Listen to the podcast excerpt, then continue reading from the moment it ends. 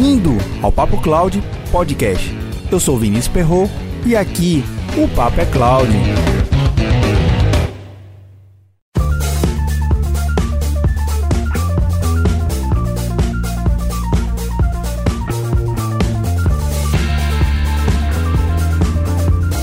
Se você tem algum projeto de computação em nuvem, qual ou quais seriam os três erros que ocorreram ou que estão ocorrendo no seu projeto?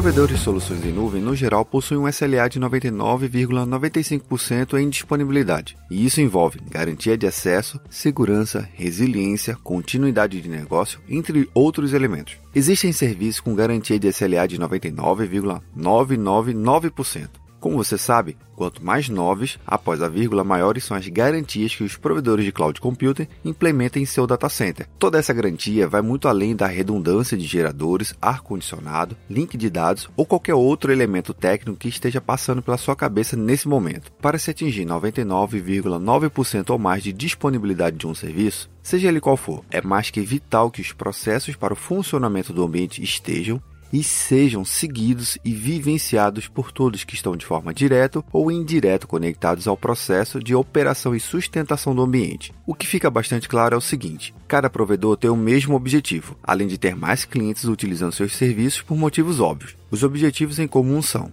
segurança, disponibilidade e conjunto de oferta de serviços com base no perfil dos seus clientes. Mesmo você entendendo bem o posicionamento das ofertas de cada provedor e avaliando todos os detalhes possíveis, porque ainda temos projetos que falham e acabam trazendo prejuízos enormes para as empresas? Essa pergunta é uma daquelas que são difíceis de responder. E se você achar a resposta perfeita para qualquer projeto e situação, garanto que será rico para sempre.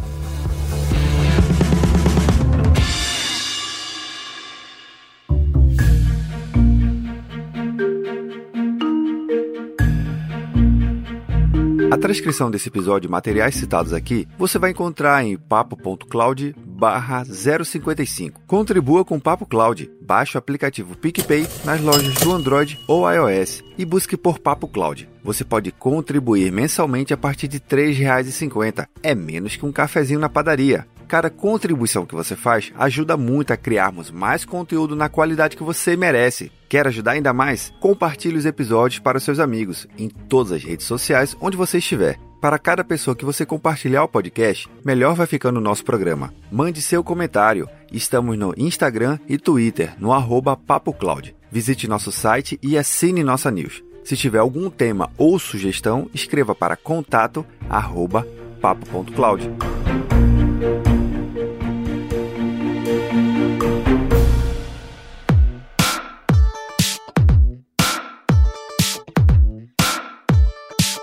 Vou compartilhar aqui três situações que acabo vivenciando em projetos de computação em nuvem. E se você ainda não viu isso ocorrer, ou você ainda não participou de um projeto de cloud, ou pode ser que você esteja na equipe que não tem acesso a essas informações. Então vamos lá. Primeiro erro em projetos de nuvem é você querer saber exatamente quanto vai custar todo o projeto. Parece meio que uma obrigação para o gestor de TI saber exatamente quanto o projeto vai custar depois de três anos. Existe uma certa ansiedade para os gestores financeiros, que estão bem acostumados em projetos de TI no modelo tradicional de compra onde basicamente era adquirido um determinado equipamento e feito um cronograma de desembolso, seja mensal, anual ou qualquer que seja a forma e condições de pagamento. Esse hábito foi adquirido ao longo de vários anos na compra de soluções de TI. Se você receber uma proposta de projeto de nuvem indicando os valores exatos de quanto vai custar todo o projeto nos próximos três anos, muito cuidado nesse momento. A variação entre o real consumido tecnicamente versus o que você estiver pagando deve sempre estarem juntos Quanto mais você consumir um item, mais você irá pagar por ele,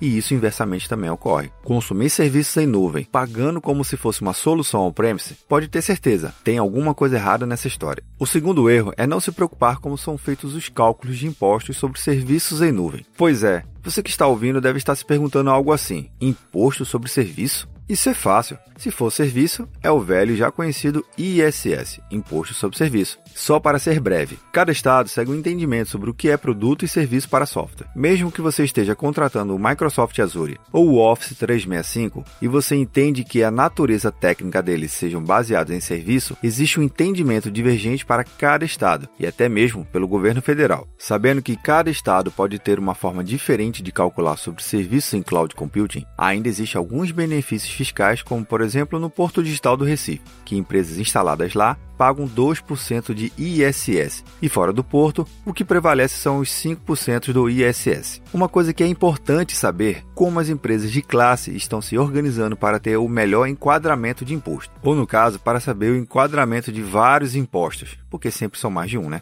E o que vem tramitado em pauta nas assembleias legislativas dos estados. Pois é, o que rola por lá pode impactar sim o seu projeto de nuvem. Se é serviço, é imposto sobre serviço, ou ISS. Se for produto, é o Imposto sobre Circulação de Mercadoria e Prestação de Serviço, ou ICMS. Antes de irmos para o nosso terceiro ponto, eu tenho um recado para você. O que acha de mais um episódio do Tá na Nuvem na nossa programação? Passando de dois para três episódios por semana na grade oficial do podcast. Mas para saber se é interessante mais um Tá na Nuvem durante a semana para você, eu conto com a sua ajuda. A média de downloads aqui do podcast estão em torno de 1.500 por mês. A meta é o seguinte: quando passarmos de 2.000 dólares por mês, vou lançar mais um Tá na Nuvem. Indique os episódios para seus amigos e quanto mais pessoas ouvirem o podcast, mais rápido teremos mais um Tá na Nuvem na nossa programação oficial. Então vai ser assim: quando passarmos de 2.000 dólares por mês, mais um episódio na semana. Conto com a sua ajuda.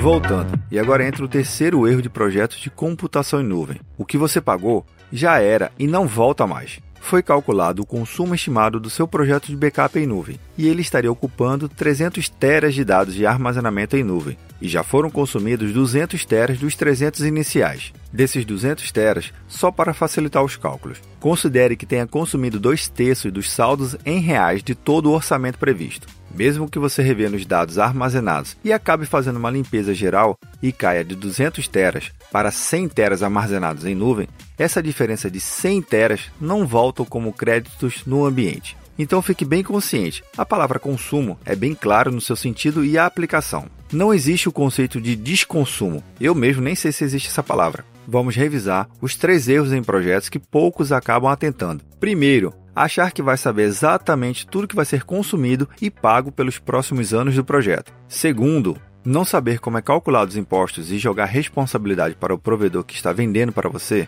se liga, você acha que ele vai acabar cobrando de quem esses impostos. Terceiro, depois de você ter consumido o recurso, mesmo você deixando de consumir, ele não volta para você como crédito adicional. Esquece esse tal de desconsumo.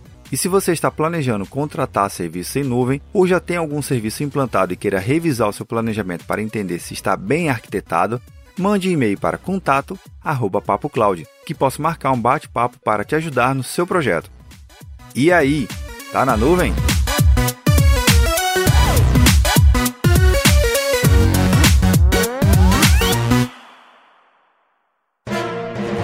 Mais um produto com a edição do Senhor A.